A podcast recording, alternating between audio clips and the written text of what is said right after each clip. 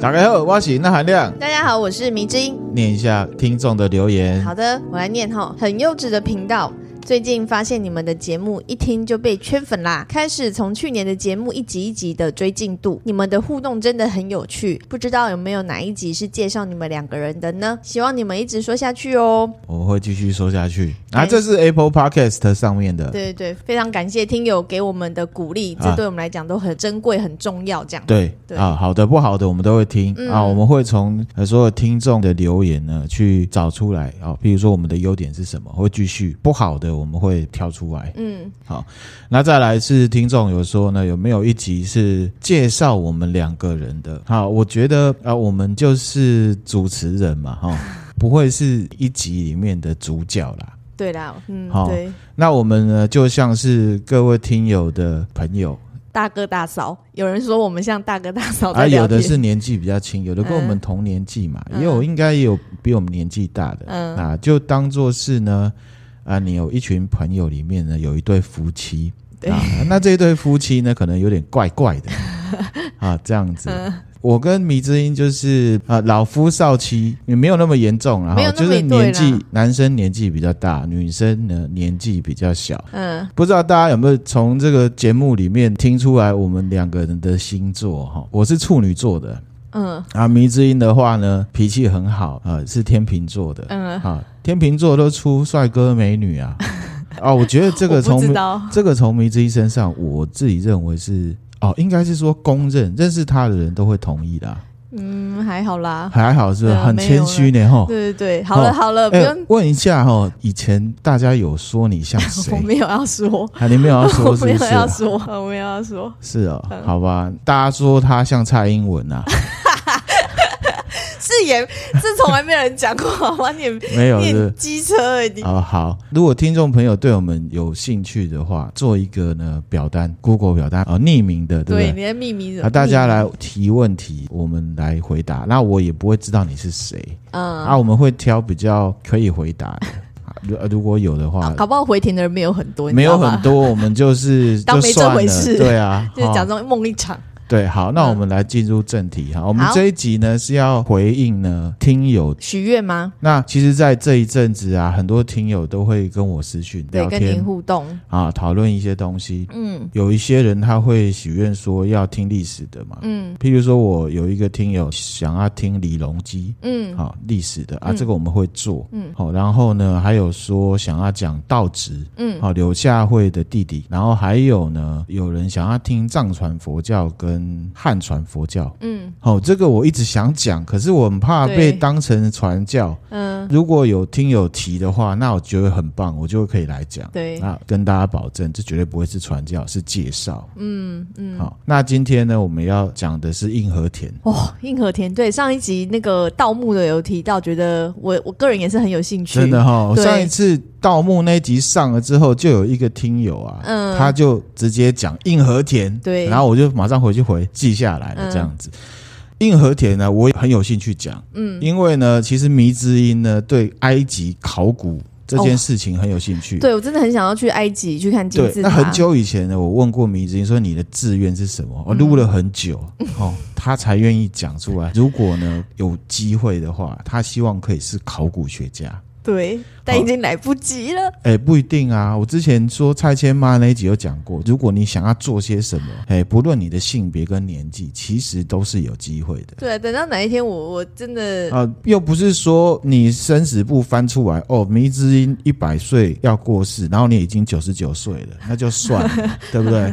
可是其实都你还有有兴机趣，会你就可以去培养一些 know how。也许做不了真正的考古学家，嗯可是呢，你可能对考古这件事情你就很专门，嗯，不要说很专门，就是比一般人都强，这样就很棒了，不是对吗？啦，我们现在这也是某一种另类的线上考古，算吗？啊、线上考古就是去没有研究，没有那么伟大啦，就是然后不行这样想是不哎是呦我觉这样得点把自己想得太高尚。对盖 狗熊，就是没有那么厉害啦啊哦，啊就好是啦就是好啦就是我有兴趣的东西啦，我们就可以多了解这样。哎，对啊，嗯是这样子。好，那我们今天就来讲硬和田还有古埃及相关的事情。好好，Come on，，开始哦，哈！要讲硬和田之前，我们先介绍它这个年代。嗯好，这样听起来比较有感觉，比较立体。嗯史料记载啊，应和田他是出生在西元前两千六百六十七年，天哪，这么久以前哦，很久以前不知道西元对不对对？西元前两千多年呢。对，没感觉，对不对？嗯之前没感觉，因为之前就是看电影认识这个人的。对，嗯，好、距今呢四千六百八十七年，哇，快要五千年前。好、嗯他是古埃及第三王朝的重要人物。嗯古埃及啊，他们有分很多王朝，嗯古王国就是最一开始的那个王朝。嗯好、第三王朝就属于古王国时期。嗯，好，之前分享的图坦卡门黄金面具那个对，他是第十八王朝的法老。印和田比图坦卡门早两千多年。嗯，距离很远呢。对哦，所以印和田是很远古的人。嗯好，那中国的第一个朝代，王跟诸侯这些的，好、嗯就是夏朝，夏商周的夏朝，嗯距今是西元前两千零七十年。哎，又比较晚一点，对不对？对，，所以埃及的第三王朝又比夏朝更早。嗯夏朝呢是新石器时代的后期，前青铜器时代。嗯那所以呢，可以推论哈、印和田的第三王朝，它是属于新石器时代，嗯非常早，所以早于夏朝这样子。嗯，没有特别讲，可能不会觉得他这么远古哈。对，他比我们认识的很多历史人物，甚至神明都还要早。哦真的耶好，。他比关公也早很多。嗯好，关公东汉其实就大约是耶稣的那个时代，西元后嗯这样子。嗯，好，哇，那这这么久以前也都还有史料，也是蛮厉害的哦。这个就是考古学可贵的地方。真的，考古跟盗墓也是一线之间呐、对啊，上一次有听众呢， 听友他说：“哎、那韩亮，你不要把考古讲的这么邪恶，什么嗯要不要钱的、嗯哦，你不要这样讲，到时候会被纠正。我跟你讲 啊，你 这段这是我个人的想法嗯哈、好看一下硬和田的样子，这个是考古出来用那三 D 成像啊模拟出来，硬和田可能是长这样。哦，眼睛很大哎，对，然后是个光头。电影里面的硬和田啊是有好像有考有考究吼，有点对，像。那有点这个像演员是南非人，就是在那一区的人。哦啊，哦血统上可能也是有相近，嗯好、所以呢，电影是有考究的。那他剃光头应该是真的，嗯因为根据研究，当时古埃及的有钱人或者是官员啊，时尚就是剃光头。这是不是就是十秃九富的概念？哎，不是哦，秃头跟光头哦 是不一样的概念。对，我知道，但我的你意思今天是路上说，看到一个男生，觉得哎，我觉得你剃光头很帅嗯，，，OK；我觉得你秃头很帅这是讲话说话艺术，用词不同，听起来感觉就不没有一样。剃光头跟秃头本质就不一样哦但现在很多人因为秃头就会直接剃光哦，啊就，很好啊。嗯， OK 啊，好，而且这个剃光头在古埃及时代呢，不管男生女生都是这样。哦，女生也会剃掉哦，对，那有一些原因是因为埃及的天气很热，那啊，另一部分是因为毛发少，比较不会有传染病、头虱、哦也是，或者是哦皮肤病。对，而且呢，现在已知戴假发的时尚表现最早就是从古埃及开始，哦，他们开始的。因为他们都剃光，所以如果要造型的话，就是要戴假发这样。，对，没错。哦，酷诶，斗知识，斗之士。好，那《神鬼传奇》里面那个大反派就硬和田嘛，嗯啊，他跟男主角斗了三集。死了又复活，死了又复活，死了又复嗯活、三次。电影里面呢，他是因为偷吃了法老的太太对，安娜苏纳姆，对对对对啊，对他一直讲哎你还安娜记得哎嗯苏纳姆，安娜苏纳姆就一直念，有没有？就很痴情的样子。然后呢，他被抓到之后呢，跟这个安娜苏纳姆呢被关在棺材里面、嗯啊，棺材里面有什么圣甲虫，对，把他的血肉都啃光了。嗯然后呢，他是透过死亡之书来复活。嗯，好，这个圣甲虫印象应该很深吧？很深，那时候出来之后，其实超像蟑螂了。对啊，一大堆像蟑螂一样，对蛮可怕没错的啊！所以我特别研究一下这圣甲虫。嗯啊，圣甲虫呢是古埃及时代呢王室贵族啊权力跟他们财富还有他们信仰的象征物。嗯符号也是一种流行，它常常呢就是拿一些宝石或者是石头啊来刻成圣甲虫的样子，嗯，最常见的用途是拿来当护身符，有时候呢，政府的印章也会用圣甲虫的方式，圣甲虫造型的印章。嗯哦，所以是真的有圣甲虫这种虫有子，吗等一，下我来讲哈好。圣甲虫等于是权力跟信仰的象征，嗯因为埃及不管是古王国之后的王国时期，他们的政体就是政教合一，嗯法老就是太阳神在人间的代理人。嗯那圣甲虫为什么跟太阳神有关系？等一下我会来解释。好，那这些法老死了之后啊，放到那个木乃伊的棺椁里面，也会大量的放进圣甲虫。嗯，哦，当做什么保护遗体的作用？嗯这个圣甲虫它的材质刚刚有讲哈、石头、陶器、上釉，嗯，或者是拿水晶，或者是当时珍贵的宝石来做哦，它长嗯这样，给你看一下哦，这个是最一般的圣甲虫的造型。看起来蛮像瓢虫的，啊，对，这个就是有上釉的样子，嗯而且里面是石头这样子。嗯好、好，它功能我刚刚有讲嘛，印章、王室正礼，然后还有一种用途就是呢，把它当成呢政绩宣传物。正畸宣传物。哎，譬如说古埃及十八王朝的一个法老，嗯，个人就拥有两百多个圣甲虫、啊，哦上面刻满了他身为法老的政绩。哦，好，譬如说呢，有人一直铺入清水沟，哦，嗯他之后就可以把他的贡献呢刻在这个圣甲虫上面。几千年后呢，考古学家来研究我们的时候，他们就会发现说啊，原来啊，数千年前哦，民众在意的是水沟通不通。嗯，路平不平啊？原来那时候的市长呢，主要就是做这个工作，然后就会推论我们这个时代的人类啊，深深的被淹水还有路不平所苦。然后呢，市长只要做这两件事情，就可以万民永戴了。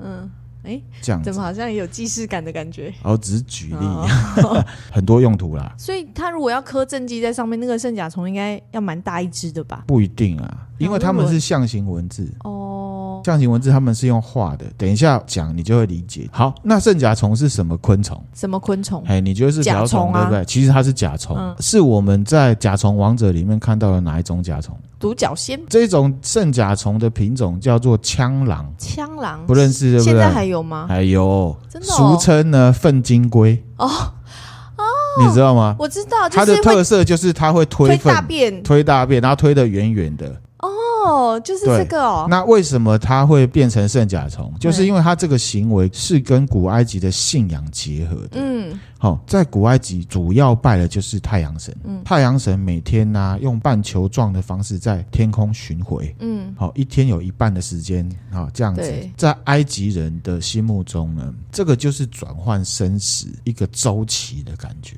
哦，金龟子把大便卷成球状呢，然后抱在肚子里面，被结合起来了，被当成是这个天球跟重生的象征。哦，原来是这样，他们拜的这个太阳是个最有名的，叫做凯布利。嗯给，你看一下凯布利他们的神，你看他的头是黑的耶，黑黑的之外呢，就是圣甲虫。真的耶，对，所以他的凯布利呢，太阳神就是代表再生跟太阳的意思。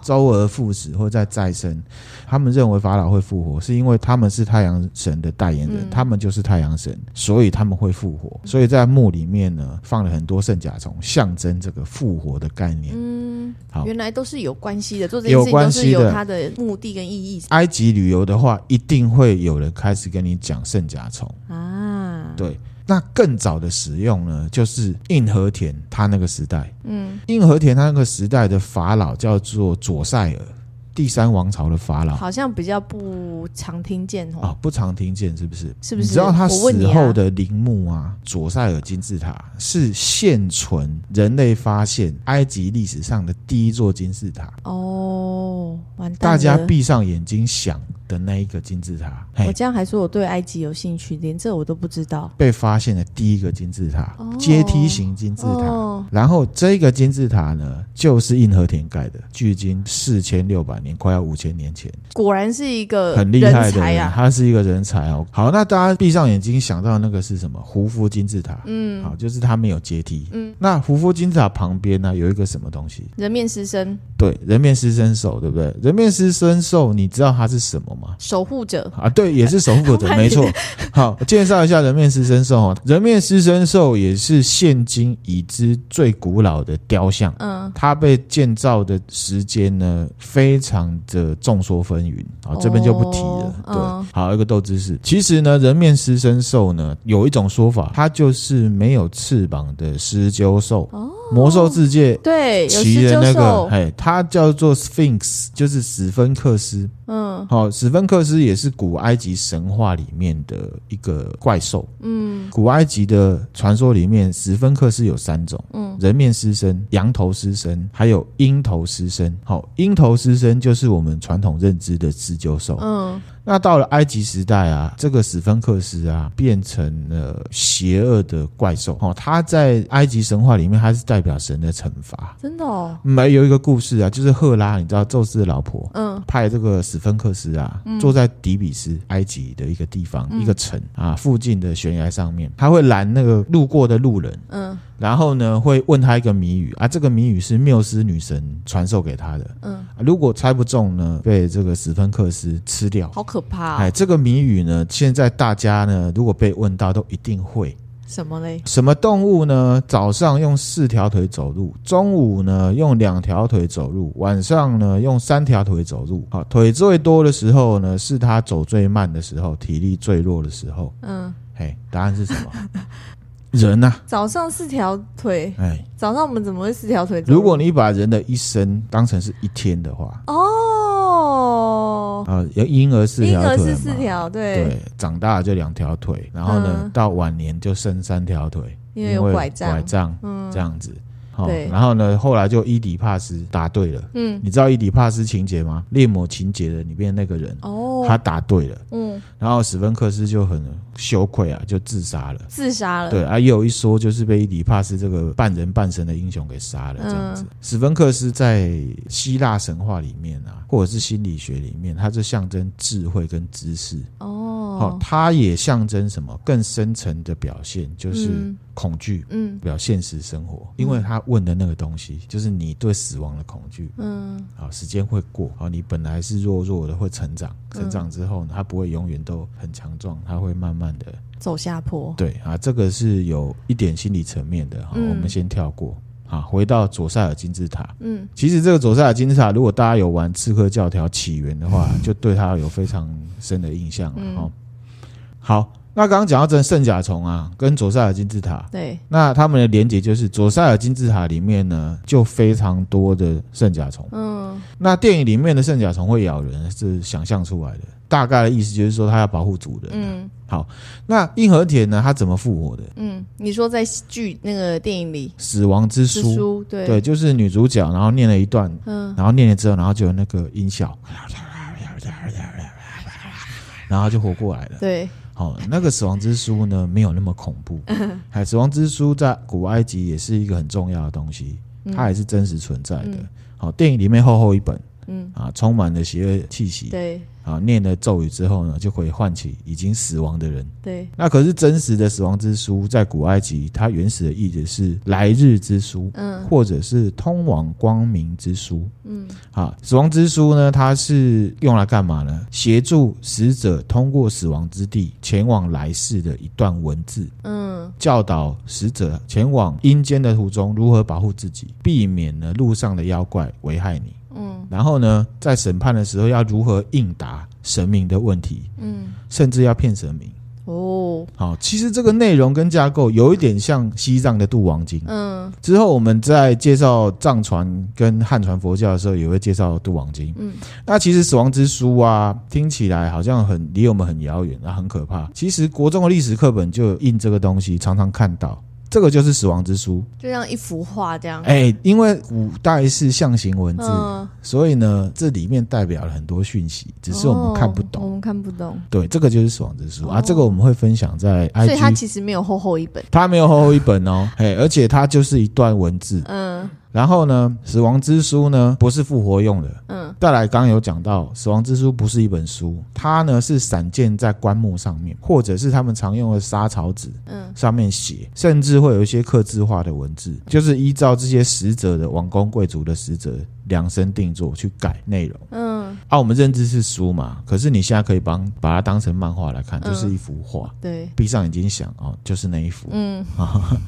那左塞尔金字塔，对不对？嗯那左塞尔金字塔是第三王朝的法老左塞尔的陵墓，对不对？那左塞尔他的宰相呢，就是硬和田，就是他的宰相，对，硬就是他核的田宰。相，他的称号很多。你哦说谁的称号很多？硬和田吗。硬和田，嗯，埃及王国的财务大臣，埃及之王下面的第一人，大王宫总管，世袭贵族，太阳神大祭司，首席建筑师，首席雕刻师，木工跟食品制造者。看起来呢，没有事情是他办不到的，简对呀直就是万能。对啊，好，硬和田这个名字就是和平之人的意思。哦，对，然后硬和田他是平民出身嗯啊，因为他有过人的智商，嗯还有丰富的学识跟决断力，嗯，让他破格，法老佐塞尔重用。你要想哦，那么久以前的时代是阶级制度很分明的时嗯代，他可以做到这样，应该是真的很强。嗯，你要想哦，距离现在四千六百对啊，年前哦，而且呢，其实，在古埃及啊出土的蛮多的书信文件里面，好，这个书信文件大部分都是在外地工作的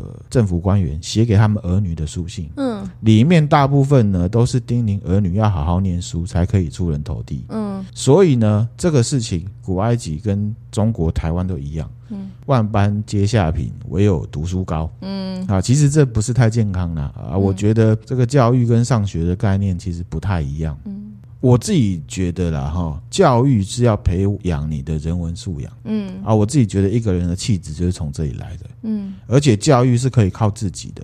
你从出生接受完学校的技职教育或者是基础教育之后，你之后就要自己帮自己做教育了。嗯上学呢是培养你的专业能力，嗯，好，譬如说医生、律师、老师、会计师、美术设计师、技师、汽车维修师、厨师之类的专业，这些专业是糊口研究用的。嗯，专业领域读得很精很高的人，不见得有人文素养。确实，好，专业领域呢要靠老师来教，嗯好，人文素养要靠家庭，长大要靠自己培养。嗯当然，两间有之是最好最完美的。嗯啊，譬如说有些人你跟他聊天的时候，讲不到两句话就会回到钱上面。嗯啊，不论你讲什么，对方都没有兴趣。可是呢，你讲一讲，你就说这个东西我花了多少钱买，他马上眼睛就会亮起来。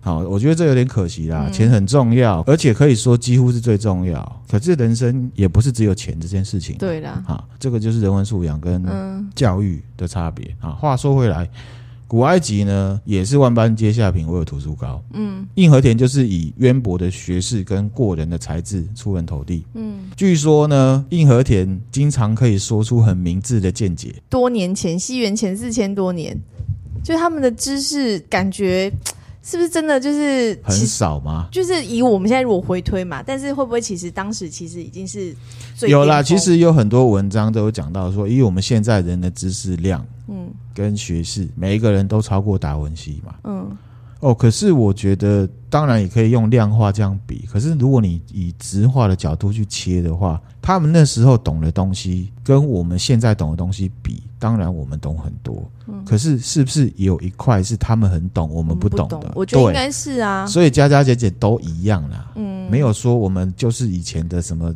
达文西，嗯不要把自己讲的那么好啦，我就想嗯太多了。对，因为他们以前盖那金字塔，不是现在的人还研究不出来嗯到底他们怎么盖啊这的。个就是我讲的，大家都站着的道理嘛。嗯那时候定义的达文西跟我们现在定义的达文西就不一样嘛。嗯我们现在定义的达文西，每个人都是达文西的话，那每个人都不是达文西的嘛。嗯之所以达文西在那个时代，之所以硬核点在那个时代很被人家敬仰，就是因为他跟平常人的差距。嗯啊，对现在有一种阿 Q 的方式啊，以现在知识量而言，我们每个人都是达文西，so what？你也是达文西，我也是达文西，那达文西还值钱吗？嗯， 在那边阿 Q 吧，在那边东西，我这不懂，嗯自我安慰什么东西我也不懂。嗯好，回到这个硬和田身上，嗯他除了刚刚那些工作之外，他还是佐塞尔的御医。他很会医哦，还会医医医学方面的。对，这个是他最被人家纪念的部分。嗯，好、他还当过大法官、嗯农业大臣。他真的是什么都会，好什强么哦，都会，全而且他能是建筑总监嘛，因为刚刚讲那个金字塔是他盖的，对，他很厉害哦，整个法老时代啊都被崇拜，嗯甚至后来亚历山大不是征服了欧亚非吗？希腊人就统治了埃及这地区，即便是国王换了。嗯政体换了，国家换了，大家对他的崇拜呢还一直存在。嗯西元前两千六百多年，一直到西元七世纪，这中间三四千年的时间，他都被当作神来崇拜。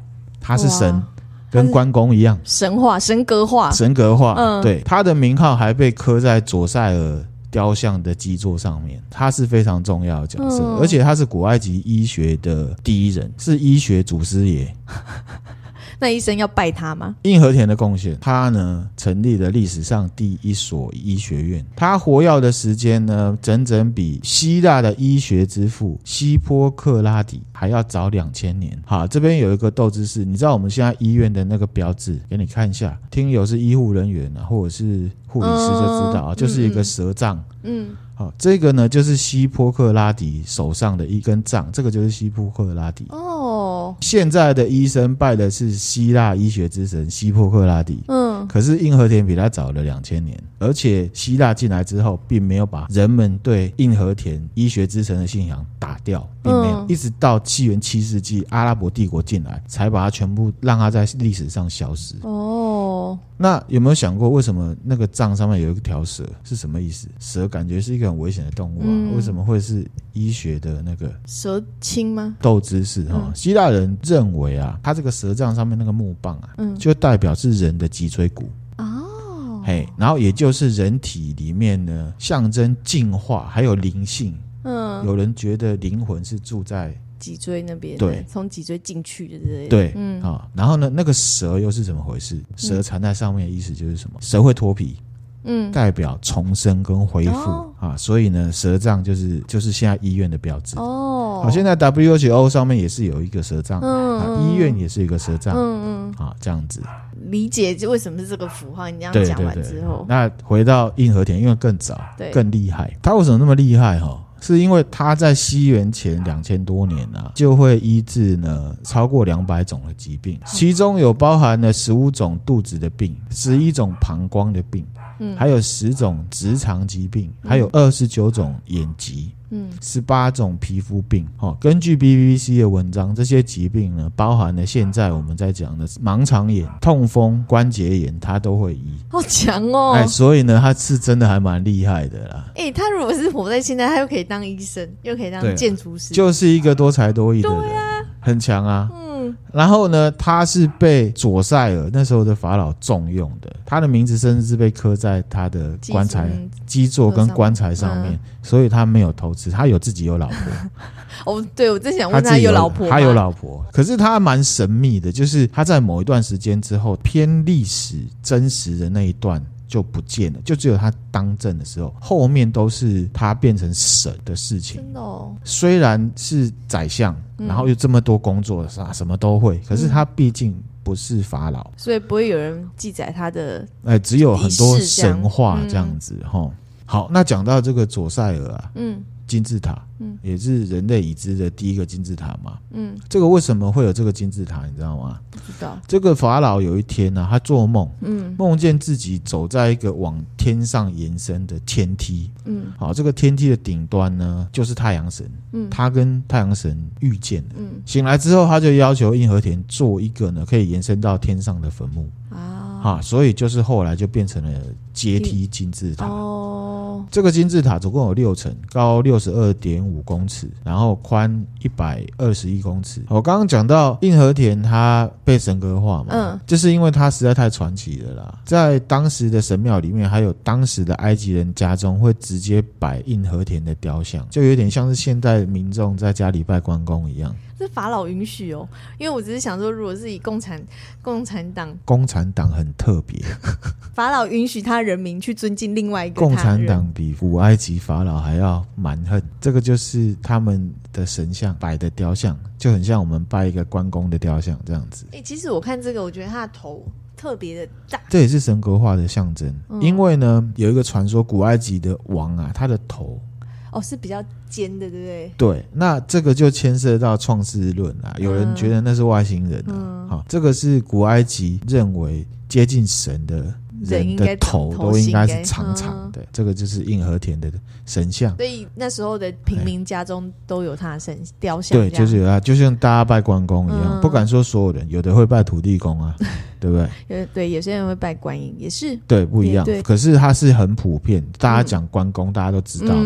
譬如说我家里没关公，可是你跟我讲关公，我知道。嗯，啊，而埃及的话，就是大家不一定有义和义和田可是讲到义和田，哦，就知道它是一个很神的神。嗯它被神化的内容呢，除了它本身是神之外，有没有民众直接讲说他爸爸跟妈妈都是神真？的好，譬如说他的爸爸是普塔。普塔呢是古埃及啊那个地方啊所信仰的造物神，嗯，哦，就是工匠跟艺术的神，而且在他们的传说里面，这个普塔他发明了火，嗯然后他的妈妈呢是赫塞美特，嗯哦是战争、复仇、医疗女神，然后她也是月经女神，月经女神对求顺利，就是对可以哎然后经这期顺，对。然后这个赫塞美特她的造型啊，刚刚讲那个太阳神，她的头是圣甲虫嘛，哎，这个赫塞美特她的头是狮子，哦狮子头人身哦然后古埃及人认为啊，这个沙漠是她的呼吸造成的。他的呼吸就是它呼吸很干燥、很热，然后就变哦成沙漠这样子。好，那为什么硬和田这么被传奇的崇拜？是因为它主要做一件事情。什么事？硬和田成为了行政院长之后呢，他终止了埃及七年的饥荒。这么厉害？对，而且呢，民间传说说呢，硬和田啊可以跟神对话，嗯就是祭司。嗯然后呢，他还善于解梦。嗯这个公鸡的由来可以在一个很有名的石碑上面看得到。嗯好、在托勒密时代，就是后来埃及被希腊人统治的一个时代了哈、也就是西元前三百多年的时候，那时候在埃及啊出土了一个石碑，叫做饥荒碑嗯，啊。这个饥荒碑长这样，给你看一下。这个饥荒碑也是，如果我们去埃及的话，一定会去看的。嗯那上面写什么呢？上面写说：“我在我的王座上哭泣，整座宫殿都陷入了悲伤，我的心受尽折磨，因为哈皮没有准时到来。我请教图特的传人，还有太阳神大祭司这个普塔的儿子印和田应该怎么办？”哦嗯，这个就是卓塞尔法老讲了这句话，嗯它里面讲到哈皮嘛，嗯，哈皮就是尼罗河神。哦，古埃及啊，他们的农业可以进行，就是依赖尼罗河，它会定期泛滥。嗯，泛滥之后，就是那个这个有养分的土上来之后，埃及人就可以耕作。嗯可是那时候呢，因为没有定期泛滥，嗯大家就饥荒。嗯，然后他就去问了图特，图特是谁？谁？图特是智慧之神，头是一只鸟。嗯，好、然后他又问了普塔之子，嗯普塔就是那创世神神对，的儿子印和田该怎么办？嗯然后呢，碑文上面又写说，印和田就讲：“我前往生命大厅，摊开太阳神灵魂的卷轴，我来接受神的指引。”他的意思白话就是说：“地球蛋呢，我去跟太阳神沟通一下，嗯嗯到底发生什么事？等一下我来告诉你。”嗯然后佐塞尔法老啊，他又说，印和田离开之后，很快的又回到我面前，他告诉了我哈皮的始末，嗯他成功揭开了这个自古以来的谜团。嗯意思就是说呢，硬和田他说阿啊弟修大鸟我来猛行、哦，然后走掉之后没多久又回来，他就说我跟你讲，我下面哈这个尼河尼尼罗罗嗯河河，哎、没有泛滥，嗯我推测啦。嗯硬和田应该是用一些科学方式呢，提出了尼罗河定期泛滥的科学解释。为什么它会泛滥？嗯，如果你知道它的原理之后，你就可以解释它为什么没有泛滥。嗯，但是用比较神秘的方式，嗯有时候你跟对方讲太科学，对方会不相信，因为听他不如果懂。不懂的话，就会听不懂嘛。对，所以呢，硬和田就跟这个佐塞尔法老说啊，太阳神说什么啊你说，太阳神说什 么，这哎样英子。和田也是蛮会沟通的耶，我猜应该是这样沟啊，通大师哎，就是有科学解释。嗯既然了解泛滥的原因跟逻辑，那自然就有办法解决这个饥荒。嗯所以呢，他就解决了。而且呢，其实呢，在这个佐塞尔金字塔，它是梯形的，对不对？嗯，那个梯的里面呢，其实是被硬和田呢设计成粮仓。可以放粮食的，对，存就是说粮食哦，饥荒嘛，那以后我们就种多一点，然后然后呢哦收藏成起来，对之后又万一又发生这件事情嗯，的至时候，少有储备。我有一些时间，间的嗯 buffer，我来解决这个问题，嗯，这样子。所以硬和田是不是很厉害？很厉害，我都很强啊。觉得很厉害，好想知道。可是记载都没有说啊，他从从小啊怎么样，或者是说他怎么被法老重用的过程。其没实有这个找不东到西哈，就跟你之前有问我说，为什么杨贵妃都只有侧面的描述？嗯，因为在那个时代啊，平民就不是那么重要。嗯我们现在看的这些文献，还有我讲的他这些行为，都是因为他当了宰相，嗯，还有对啦，他哦这跟个法老有接触之后，才有人愿意去记录这件事，他的事情，有关对他的事情。对，差不多是这样。而且他是新石器时代的人哎、也是，然后怎么呢会？有人那么聪明啊？ 啊，怎么可以有人那么聪明？说不定迷之音你也是这么聪明啊。嗯那我不不，我不觉得。这个就是什么呢？达克效应。硬和田，你跟他说，我觉得你很聪明，他一定会说，我不觉得我很 聪明。少在那边，你不要误导听 众好硬和吗？田啊，达克效应，我们复习一下哈、嗯专家也有专家的达克效应啊，嗯他觉得他做得到，每个人都做得到。嗯，还有一个说法呢，嗯这个呢，基督徒就不一定会赞成，因我为来又讲跟一宗下教有关，啊，不这也是一个都市传说嗯啊、分享都市传说的时间到了。这个是考古研究啊，嗯在旧约圣经里面呢，里面有一个使徒叫做约瑟夫。嗯在很多的历史记录比对之下，有一些学者认为硬和田其实就是旧约圣经里面的约瑟夫啊，啊。你这个听起来没有觉得很下课？我跟你讲，我很如果 shock 啊，你是基督徒的话，一定会觉得啊，我有觉得哈，他们的宗教信仰就不一样啊。对啊，所以基督徒就会觉得你不可以这样亵渎我们的经典那有什么？就是他们比对有什么什么？啊！我来讲例子吗嗯啊啊，这个故事呢叫做法老王的梦、啊，是不是很像这样讲都市传说对，啊？这个名字是我自己取哦，的。我以为说是旧约圣经那一段里面就叫做法老王的梦啊。，在旧约圣经里面的记载就是这样。嗯法老跟约瑟夫说：“我做了一个梦，却没有人可以解释。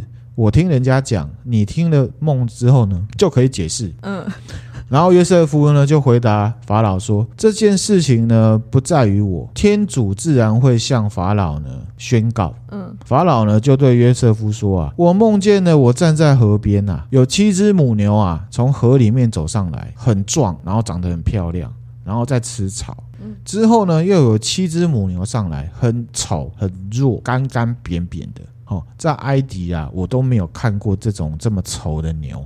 嗯，那七只呢丑母牛呢，吃掉了前面那七只肥母牛，而且吃完了之后也看不出来已经吃了，就还是一样很瘦。嗯然后呢，我就醒，然后我又梦见呢有一颗麦子，这个麦子里面有七个穗，麦穗又饱满又漂亮，随后又长了七个，很丑，嗯很干扁，好像被烤焦了一样。那个很丑的稻穗呢，就吃了那七个很漂亮的穗。我把这个梦啊告诉我们的术士啊，都没有人可以跟我说这到底怎么回事。嗯啊，那约瑟夫呢就跟法老说：“法老，你的梦呢是一个预言呐、嗯神啊，有事情要告诉你啊！七只好母牛就是代表七年，七个好穗子呢也代表七年。嗯丑的牛跟丑的穗子就是表示七个饥荒的年代。哦然后呢，他就说埃及啊，之后会有七个丰收年，接下来又有七个饥荒年。饥荒年然后呢，饥荒到很惨啊，埃及所有人都忘记之前有丰收了。嗯法老呢，你做了两次梦呢，就代表说呢，神告诉你，你要去选一个很聪明、有智慧的人呢、派他来治理埃及。其实他这个梦的意思就是说，他在预警会有饥荒饥荒，然后呢，这个约瑟夫又建议法老说，你现在要建粮仓。嗯把现在你埃及领地的五分之一全部收回来，然后呢，赶快种粮草，度过之后的饥荒饥荒。然后呢，埃及它七个丰收年真的就有有，然后嗯之后就七个饥荒年。可是因为有建粮仓，而且呢有预知，所以呢安然的度过了。饥荒饥荒哇哇塞那刚刚有讲到印和田对帮助左塞尔法老王对度盖粮过仓了嘛盖粮仓，度过了饥荒。嗯所以呢，有人在讲说，其实那是因为印和田后来被神化了之后，希腊的宗教信仰进来之嗯后，跟当地的民间信仰融合了。嗯嗯其实约瑟夫的原型就是印和田啊。这件事情告诉我们什么？什么历史是统治者写的啊、光是解决饥荒这两个版本，基督版跟太阳神版就不一样对，好，那我们今天呢介绍的硬核点就大概是这样了。嗯米子，你听了有什么感觉？硬核田我觉得好，就是觉得很神奇，嗯。很厉害。嗯，怎么可能那么久以前他可以知道这么多知识？会不会家里养了就是有外星人跟他沟通？不然你看我，我们一直停留在历史的范围，我一直不想冲破那个，因为讲埃及，我就很想要讲创世论，对呀、我就想说西元前两千六百年，距离现在四千多年，对啊快五千年，你怎么可以知道这么多事情？而且你现在盖了金字塔之后，嗯，还是现在的人没有办法破解你到底是怎么盖的，对啊，没有办法破解，感觉那年代非常的辉煌。很辉煌啊。我就是讲嘛，人类的历史是环状封闭型的嘛，嗯，我们现在都觉得我们比以前还要应该是越来越先进进步。。可是呢，其实有一派的说法是，人类的文明其实是、啊呃，对之前讲环状封闭性，然后我也讲到，其实人类以为历史是线性的嘛，那是因为人类的历史很短。嗯那、我可以推荐给大家一本书呢，是西秦嗯第七个天体吧。嗯我忘记名字了，之后再查。它里面就有讲到，他举很多例子，人类文明其实都出现然后不见，嗯出现不见，出现不见。里面有个例子是用苏美文明来做比喻。嗯苏美文明其实他们在那个时候可以做到的事情，有一些我们现在还做不到。嗯可是我们在看他们，就觉得说啊，他们是狗杂狼，应该很蠢。嗯可是其实他们的文明可能是发展了很长一段时间，然后突然间消失，然后再归零，重新开始。嗯我们的文明，我们现在会觉得说啊，我们以前那个钻木取火啊，就北齐耶，我们现在瓦斯一开就有了， 要抽烟打个打火机就有了。嗯哦，啊我们还有赖啊，好好像我们是人类文明里面空前厉害的、啊，其实没有呢，嗯其实它只是一个过程，嗯，对啊。对啦，好，我们还是把它停留在历史好了，好我好们不要好讲神不要创论，讲之后太那有个机会再来讲。好好，那我们今天分享的内容呢，就到这边了。好的，那如果大家听了觉得很乱的话呢，可以分享给你的朋 友，然后把它整理一下给我，然后就说明那个纳料你给我重 讲，好不好？ 好，我们今天分享的内容就到这边了。那欢迎大家追踪我们的 IG 或 FB，然后也可以到 Apple Podcast 帮我们评个分，给我们鼓励。 OK，谢谢谢谢大家，好拜拜拜拜